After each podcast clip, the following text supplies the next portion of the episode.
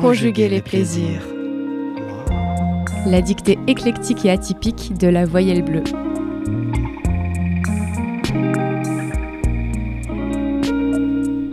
Bonjour à toutes et à tous et bienvenue sur euh, Conjuguer les plaisirs, l'émission littéraire dans laquelle nous vous donnons une dictée et bien entendu la présentation d'un texte ainsi que d'un haïku. Je suis avec Clémence. Bonjour Clémence. Et bonjour à toutes et à tous. Bonjour Fabien. Bonjour. Alors aujourd'hui, eh bien c'est toi qui va nous présenter le texte que tu as choisi et qui va nous faire la dictée.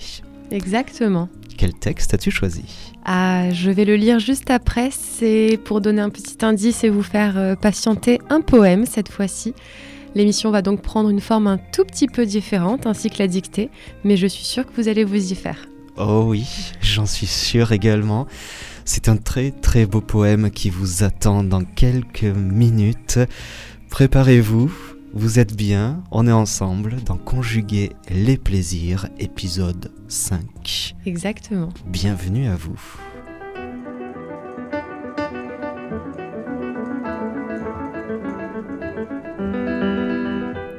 Clémence vous présente la dictée, je vous donne donc le haïku, le voici.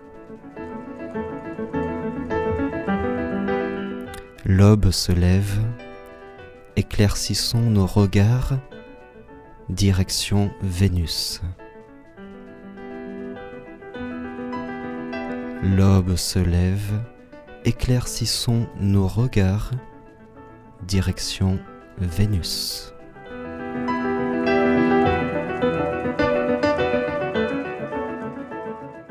La dictée éclectique et atypique de la voyelle bleue. Un poème donc aujourd'hui Clémence Oui, mais avant ça, quel beau haïku c'est vrai, tu trouves? Oui, tu me l'avais pas lu avant pour une fois. Ah oui, c'est vrai, tu as, été comme, en même temps que les auditeurs, tu l'as découvert. Exactement, magnifique. Et euh, bah, je l'ai écrit en sachant quel était le poème. Donc mm. c'est le poème qui m'a inspiré en fait. que je vais vous lire tout de suite. Il s'agit donc d'un poème de Arthur Rimbaud c'est Arthur Rimbaud euh, et ce poème Sensation qui me suivent depuis des années que je suis ravie de lire aujourd'hui. Sensation. Par les soirs bleus d'été, j'irai dans les sentiers, picoté par les blés, fouler l'herbe menue. Rêveur, j'en sentirai la fraîcheur à mes pieds. Je laisserai le vent baigner ma tête nue. Je ne parlerai pas, je ne penserai rien mais l'amour infini me montera dans l'âme, et j'irai loin, bien loin, comme un bohémien, par la nature, heureux comme avec une femme. Merci pour le choix et la lecture. et c'est avec ce court poème de deux quatrains que Rimbaud commence, alors qu'il n'a pas encore 16 ans, ses premiers exercices de poésie. Il a 16 ans quand il écrit ça Même pas encore. C'est à l'occasion d'une rencontre avec un professeur de littérature qui euh, s'intéresse à la poésie et qui voit que Rimbaud euh, aurait potentiellement des facultés à, écrire quelques poèmes. C'est cette rencontre qui fait que Rimbaud se dit bah tiens, euh, écrivons ça. Il sort ça comme ça vraiment. Pour lui, c'est un exercice de style ce poème. Est-ce que c'est ce professeur qui le raille ensuite dans Une saison en enfer? Non. Euh, aucune idée. J'ai souvenir dans le début d'une saison en enfer, il s'adresse à un professeur qui l'aurait suivi et en disant, euh, alors j'ai plus du tout les vers en tête, mais c'est euh, votre poésie. Enfin, il, raille un petit peu sa poésie, mmh, sa manière d'aborder la poésie et, il dit moi enfin je vais je vais vous proposer quelque chose de nouveau de mmh. bouleversant etc j'ai pas le nom de ce professeur je, je me souviens pas exactement c'était son professeur de littérature, mais euh, je ne sais pas s'il l'a suivi un long moment ou pas. Ok. Euh, Isambert, c'est pas ça le nom? Alors là, je pourrais pas te dire. Professeur Isambert. Je sais pas. Bref. Ça sonne bien. ouais, on fera nos recherches. Donc euh, voilà, c'est un adolescent à l'époque et comme tout adolescent, il déploie et découvre d'infinies sensations comme euh, la quête d'un premier amour, le bonheur dans la nature, les promenades romantiques. La référence spatio-temporelle du premier vers évoque justement des paysages idylliques, comme souvent en rêvent euh, les adolescents, des ciels bleus d'été, de romances amoureuses, des paysages sauvages, déserts. C'est une fugue surtout qu'il semble annoncer par ce poème. Mais si on connaît un peu la biographie d'Arthur Rimbaud, nous savons qu'il a fugué de nombreuses fois dans sa vie, à différents âges. Euh, une fugue donc euh, qui semble montrer un profond désir de partir en cavale et d'explorer les mondes. Les mondes, ceux qui l'entourent et ceux qui le construisent intérieurement aussi. Une fuite en avant, physique, mais aussi émotionnelle ou psychologique, lorsqu'il dit Je ne parlerai pas, je ne penserai rien. C'est comme une promesse d'une sérénité absolue, d'un calme naturel qui le ferait sentir plus vivant que jamais. C'est un peu cette sensation aussi que j'ai en lisant euh, ce poème. C'est une vie euh, mmh. libérée de tout. Mmh. Et justement, cette liberté, elle suppose un espace affranchi de toutes les limites qui pourraient être imposées. Et euh, le vagabondage, c'est bien ça, c'est cette idée de, de, partir euh, sans que rien ne nous retienne et de, pouvoir aller euh, loin de, tous les chemins qui sont traditionnellement fréquentés, loin des, des routes déjà foulées par d'autres personnes. Ce jeune bohémien semble condamné à l'exil et à une errance sans fin dans cette nature qui semble accueillante. On reviendra sur cette nature justement. Cette nature donc qu'il traverse, parcourt dans tous les sens. Et je mets sur ce mot sens plusieurs sens. les sens physiques et les sens, euh, voilà, encore une fois, il peut aller partout. Il donne cette impression qu'il ira où le vent le mène, justement ce vent qui lui baigne la tête. Il n'y a que ça pour le porter. C'est un grand élan de liberté. Ça nous fait d'ailleurs penser à l'expression qui est, même à l'étiquette qui est posée sur Arthur Rimbaud de poète maudit. Euh, si vous avez déjà entendu euh, ce, terme, je ne sais pas Fabien si ça te mhm. dit quelque chose. Oui, enfin poète maudit, pour moi c'est toute une période presque mhm, avec Rimbaud, Baudelaire, euh, Verlaine. Oui. Justement, c'est Verlaine qui a écrit pour la première fois cette formule de poète maudit en 1883 euh, c'était le titre d'une série de brefs essais qu'il a publié après en 1888. Mmh. Ce terme de poète maudit, c'est une expression qui témoigne d'un statut marginal de certains poètes qui, euh, aspirant à, l'absolu, comme on peut dire, euh, seraient en fait condamnés à subir une incapacité à s'adapter à la société et même plus généralement à la réalité. C'est une incapacité à, à se confronter au réel et aux règles et, et aux, devoirs qu'on devrait avoir en société. Après, avec la philosophie pessimiste de Schopenhauer, ça a pris une image encore plus violente et fatale, ce terme de poète maudit. Et c'est peut-être de ça dont vous êtes libéré Rimbaud, ou en tout cas c'est comme ça que je l'interprète, puisque à la seconde moitié du 19e siècle, le philosophe Schopenhauer proposera une image très sombre d'un être humain amoral, dominé par des pulsions internes.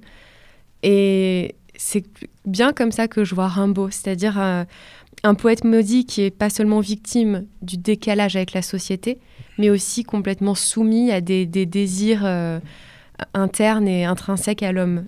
Euh, notamment ce désir de, de liberté, de ne pas faire comme les autres, d'être dans une révolte continue. ce poème même s'il semble doux, j'ai envie de dire, à la lecture, finalement, il, transmet vraiment cette envie de, ne rien faire comme les autres, d'une liberté absolue. Et bon, il n'avait pas encore 16 ans à l'époque, mais on sait que cette recherche d'absolu, de liberté, de, de s'affranchir de toute règle lui vaudra bien des, malheurs à, Rimbaud et, et à d'autres poètes maudits. Tu parlais de Verlaine, par exemple. Ils ont justement eu une liaison assez particulière. Euh, justement, euh, cette, cet idéal qu'il cherche en vain, euh, c'est quand même ce qui va le pousser à créer. Hmm. Enfin, c'est poète maudit, hein, pas que Rimbaud, hmm. mais c'est, ils prennent l'art comme une arme pour essayer justement de se défaire de ce hmm. chaos qui les entoure euh, voilà. Oui, et de cette lutte intérieure, mm, euh, j'imagine. Et euh, mais c'est, je trouve, je trouve c'est très beau et que on, sent bien à travers tes mots qu'on a affaire à des personnages d'une singularité hors norme. Mm. On est tous plus ou moins singuliers ou communs. ben, eux, ce sont des singuliers, mais à un niveau euh, extrême où ils veulent tellement s'en détacher, enfin, Mm.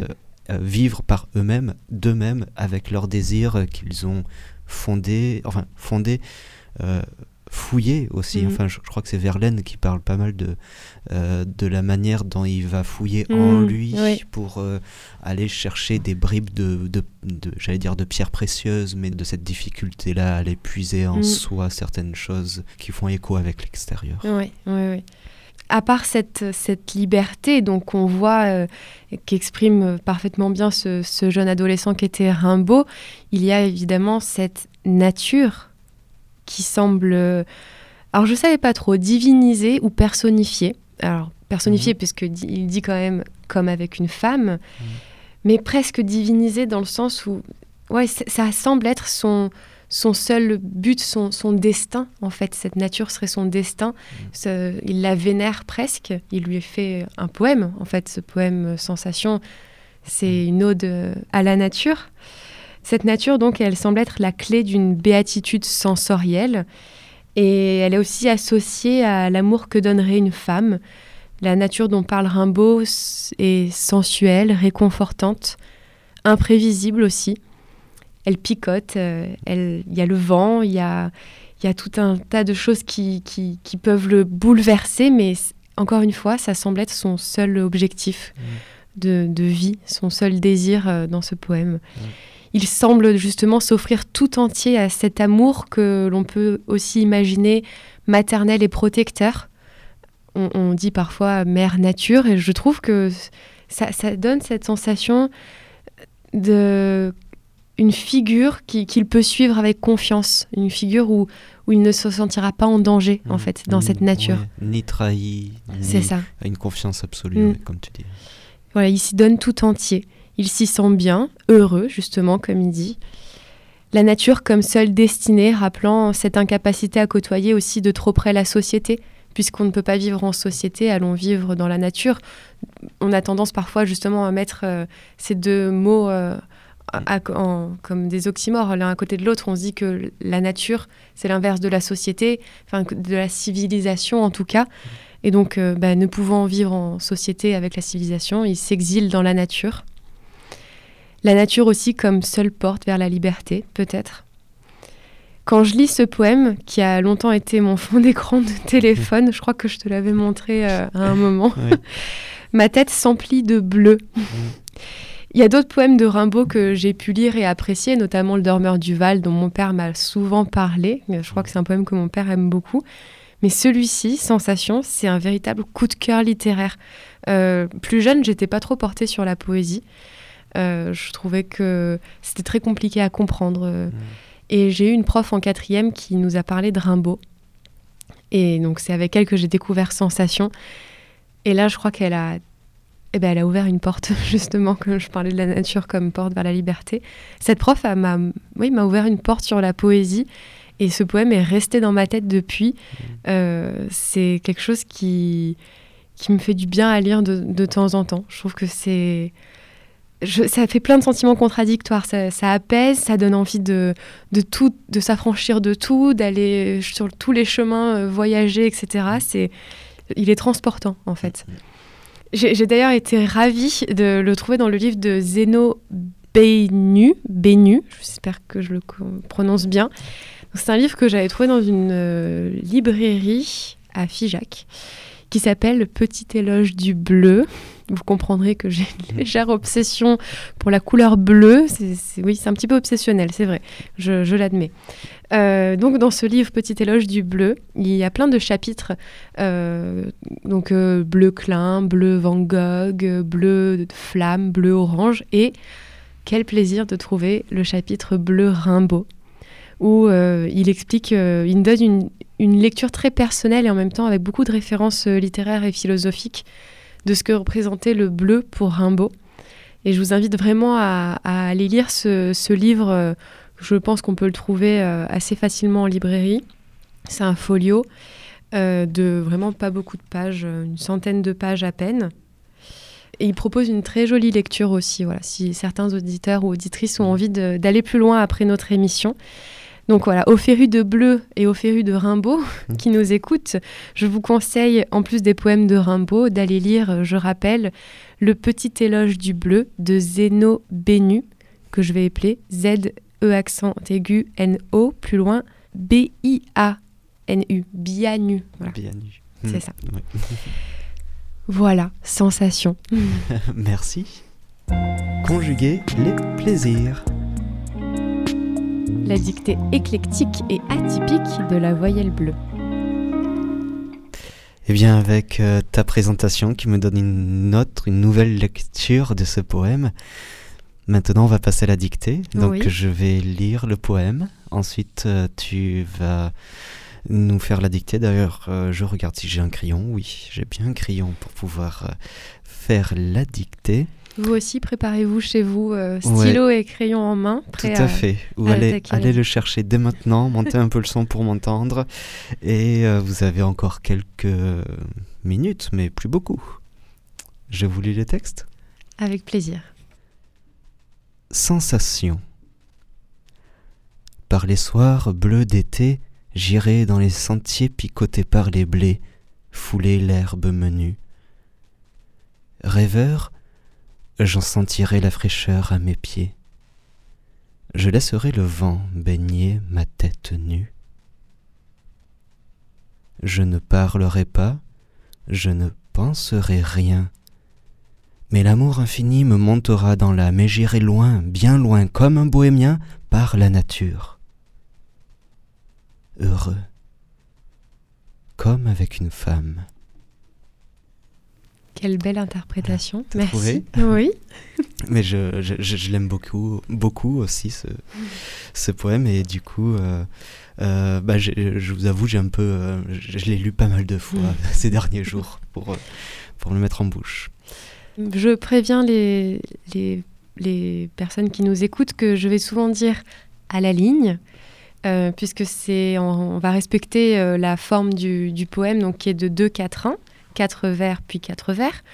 Euh, libre à vous de passer à la ligne ou pas selon, votre envie de, de tr- retranscrire cette dictée.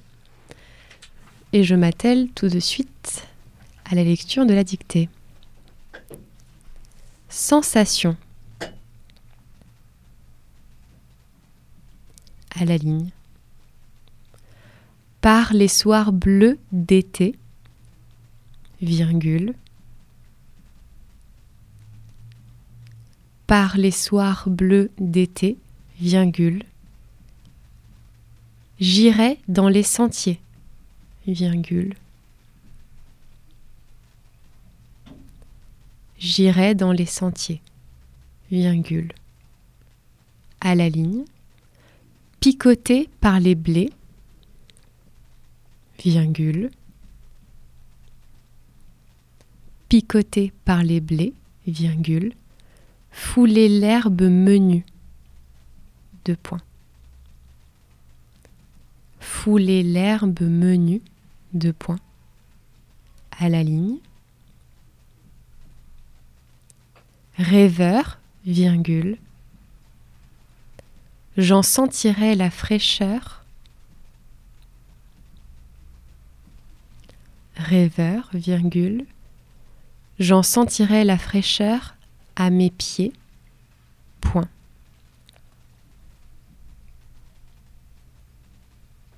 À la ligne, je laisserai le vent. Je laisserai le vent baigner ma tête nue. Baigner ma tête nue. Point.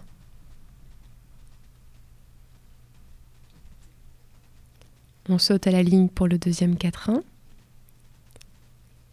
Je ne parlerai pas, virgule. Je ne parlerai pas, virgule. Je ne penserai rien, deux points. Je ne penserai rien, deux points, à la ligne. Mais l'amour infini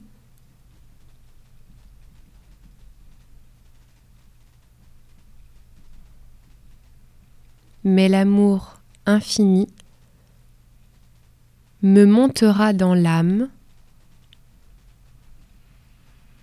me montera dans l'âme, virgule,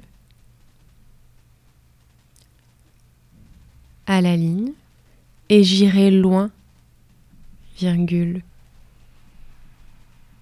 bien loin, virgule, et j'irai loin, virgule, bien loin, virgule, comme un bohémien, virgule. Comme un bohémien, virgule, à la ligne. Par la nature, virgule. Par la nature, virgule, tiré, heureux comme avec une femme. heureux comme avec une femme. Point final.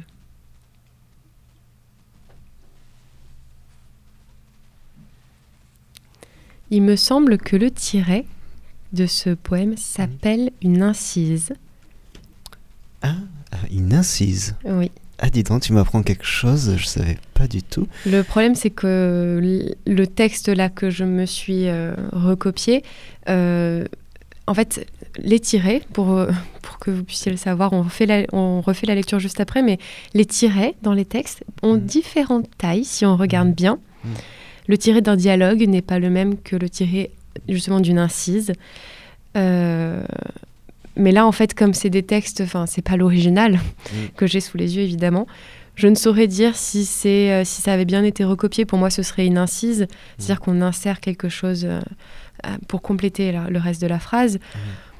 Bon, c'est pour ça que j'ai préféré dire tiret. Je ne sais pas si en disant incise dans la, dans la dictée, les gens auraient compris. Euh, On aurait peut-être marqué incise. Ouais, voilà. Incise, heureux. comme avec une femme. Exactement.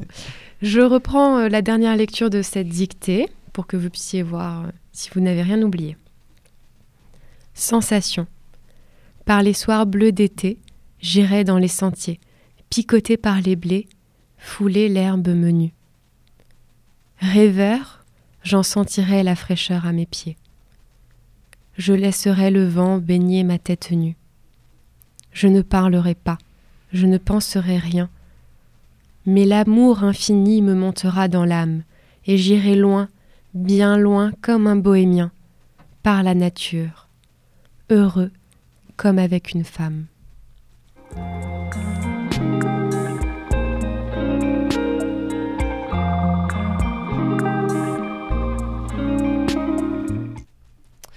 Ben, merci beaucoup pour cette dictée et la relecture. Maintenant, nous allons passer à la partie orthographique, grammaticale, où tu vas nous donner quelques petits éléments de, de la langue française qui se trouvent dans ce texte. Donc voilà, le premier était celui du, du tiret, comme je mhm. disais, qui est un élément qui, est assez pointu. Hein. Je pense qu'on n'est pas souvent à utiliser euh, différentes tailles de tirets, mais c'est important à savoir. Je trouvais que c'était intéressant. Euh, est-ce que toi déjà, Fabien, pendant que tu as fait la dictée, tu as eu des doutes sur euh, certains mots? Eh ben, Oui, j'ai eu des doutes. Alors bon, c'était, on va dire, d'une manière générale assez simple. Enfin, mm. j'ai pas eu de mots mm. vraiment, j'ai eu de gros doutes, mais on va dire sur l'orthographe, il y a quelques e par-ci par-là où je me suis dit est-ce que je mets un E à la fin ou pas. mais, euh, si vous avez bien écouté l'épisode de, la, dernière fois, Fabien n'aime pas les E à la fin des, mots. Il cherche des règles pour pas avoir à les mettre. Voilà, c'est ça. Dans mon cursus scolaire euh, au CM1, CM2, j'ai dû euh, passer outre. je devais pas être là. je sais pas, sais pas où j'étais à ce moment-là. Des E. donc voilà. Mais sinon, non, il n'y a, y a, y a, pas de grosses, grosses difficultés. Euh, est-ce que quand même tu as des, des, petites règles? Déjà, pour préciser, c'était une toute petite dictée, la plus courte qu'on présente mmh. pour le moment. Elle faisait, je crois, 76 mots. Mmh. C'est voilà, c'est la question qu'on se posait sur le poème. Est-ce qu'on peut le faire en dictée?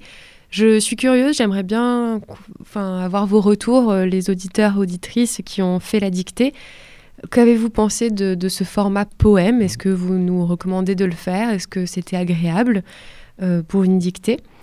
Donc elle est assez courte et c'est vrai que les mots utilisés sont assez simples. J'ai pensé au mot fraîcheur où il faut pas oublier le petit accent circonflexe sur le mm. i. Il n'y a pas de E à la fin. Non, il n'y a pas de E à la fin. Aussi sur sensation, euh, le titre, mm.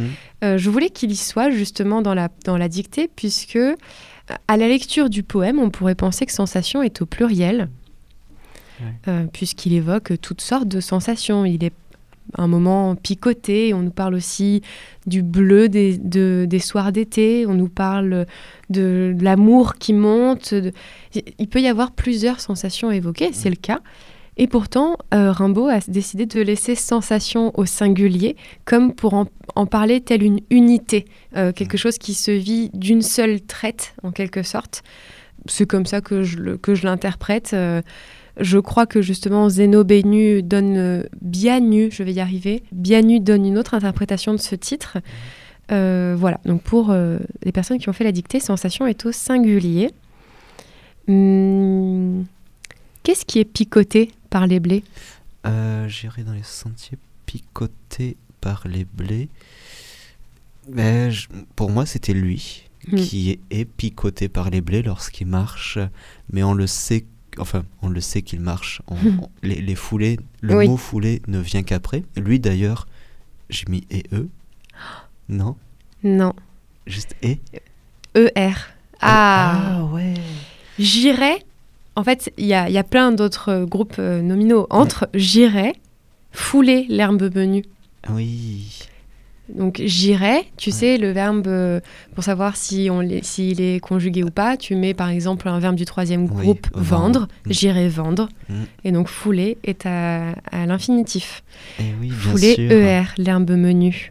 Bien sûr. Voilà. Euh, autre chose qui euh, a son importance aussi dans l'interprétation du poème, mm. tous les verbes cités, j'irai, je laisserai, j'en sentirai, je ne parlerai, je ne penserai, etc., sont au futur, et donc se terminant AI, mm. ne laissant pas place au conditionnel, justement. Mm. C'est pour ça que ce poème est fort, c'est... Il atteste de cela. Il, une, je le disais tout à l'heure, c'est une promesse qu'il fait, une promesse de, fuguer, une promesse de, de fuir quelque chose. Ce n'est pas au conditionnel. Ça, c'est pour le côté interprétation. Mais donc, euh, dans l'écriture, il fallait bien mettre AI à chaque fois, mmh. qu'un verbe était conjugué et qu'on pouvait peut-être douter entre du conditionnel et du futur. Je crois que c'est tout par rapport aux petites corrections qu'on pouvait apporter. J'ai envie de rajouter quelque chose parce que euh, c'est une idée qui me vient là en tête avec ce, ce, que tu viens de dire, des promesses qui se fait pour le futur. Et la chose que tu as dit avant au niveau de sensation au singulier, qui peut être vue comme une unité, et quand tu as dit cela, je me suis dit une unité, effectivement, oui, comme si ce n'était qu'un, mais j'ai aussi pensé cela comme une unité mathématique, hmm. c'est-à-dire que ça faisait échelle, si tu veux et qu'à l'intérieur, comme euh, euh, la, métrique, bah, on a des centimètres, etc., euh, bah, que là, Rimbaud se faisait une promesse d'une unité dans laquelle il, crée sa propre échelle. Tu peux décliner, il tu as mm. des centimètres, des millimètres, des nanomètres, tout ce que tu veux, mais l'unité est là. Et comme si Rimbaud, dans ce poème, avait, fait, avait créé son unité et que c'était qui ne pouvait pas sortir de ça, mm. que sensation était tout. Oui, c'est une belle interprétation. Non, je, trouve que c'est intéressant. Ça me fait aller plus loin, justement. Je rebondis sur ce que tu dis. Euh, j'espère qu'on ne vous perd pas, chers auditeurs et auditrices, mais c'est euh, notre plaisir aussi de conjuguer euh, nos pensées, nos visions. justement, sur cette, cette possibilité d'échelle, qui est donc différentes déclinaisons, est-ce que tu n'as pas l'impression que plus on lit, plus la sensation est forte, en fait? Au début, mm. il est picoté. Mm, mm. Après, il, se laisse baigner. Puis quelque chose lui monte dans l'âme. Et enfin, il est heureux comme avec une femme. Comme si ça montait en, crescendo, en fait, les sensations. Tout à fait. Ça, je trouve que ça va bien avec euh, ton idée de d'unité, avec euh, différentes échelles, etc. Euh. Ouais. Ouais, tout à fait. C'est un poème qui, qui, va très crescendo mm. et, et, même à la lecture, quand j'essayais différentes euh, interprétations, à les deux dernières lignes, euh, je ne voyais pas autre chose que de monter un peu la voix, mm. euh, augmenter un peu le rythme et tout poser sur heureux comme avec une femme, mm. qui, qui, était le, le, point de mire un petit peu, mais on n'y arrive pas n'importe comment. Euh, il a donné les jalons pour y mm, arriver à, ce, point. Et je ne sais pas si on peut. Il faudrait faire des micro-trottoirs pour savoir qu'est-ce qui rend le plus heureux les hommes. peut-être les femmes, peut-être que c'est qu'un certain temps, peut-être que c'est des illusions d'adolescents. Mm. Oui, exactement. Voilà, j'espère que cette dictée euh, vous a plu. Je vous recommande encore une fois le petit éloge du bleu de Zeno Bianu euh, pour les personnes qui ont envie de se plonger dans le bleu comme j'aime le faire. Et puis les lectures de d'autres poèmes évidemment de, Rimbaud. Pour euh, conclure, j'avais envie aussi de donner une petite précision sur le déroulé de la saison de notre émission, donc la première saison de la nature, de conjuguer les plaisirs de la nature. Euh, nous enseigne donc au cinquième épisode. Il en reste trois à sortir sur cette saison. Et l'un de ces trois épisodes restants euh, sera présenté par euh, deux adolescentes qui viendront nous parler d'une œuvre qui les a marquées et qui parle aussi d'une manière ou d'une autre de la nature. Donc restez connectés si ça peut vous intéresser, vous ou vos enfants, ou dans votre entourage, si vous connaissez des personnes plus jeunes qui voudraient aussi profiter d'une petite dictée à leur niveau. Euh, ils seront les bienvenus à cette euh, prochaine écoute. Et euh, bah, la prochaine fois, ce, enfin, ce sera des ados qui viendront dans cette saison, mais sachez que dans chaque saison, il y aura des jeunes qui viendront présenter des dictées. Donc n'hésitez pas à nous contacter via les réseaux sociaux, les adresses mail qu'on vous communiquera, etc. Enfin, il y aura toutes les possibilités pour nous contacter. Si vous avez des enfants euh, qui aiment ça, qui aiment mm. les mots, la littérature, qui veulent faire leur dictée à eux, appelez-nous ce sera avec grand plaisir. Exactement, et c'est vraiment ouvert à tous les âges, en fait, à partir du moment où on peut lire et écrire, et encore, même dans une certaine mesure, euh, c'est le bienvenu. même des adolescents euh, de, lycée, etc., euh, mm. ce sera avec grand plaisir qu'on les accueillerait pour découvrir aussi ce que lisent les, les jeunes. on parle comme des vieux. Et ce sera très intéressant, à coup sûr. Et on vous réserve encore plein d'autres surprises. Restez connectés à conjuguer les plaisirs. Merci beaucoup Clémence. Merci Fabien, merci à tous pour votre écoute. Et à bientôt. À bientôt. Conjuguer les plaisirs. La dictée éclectique et atypique de la voyelle bleue.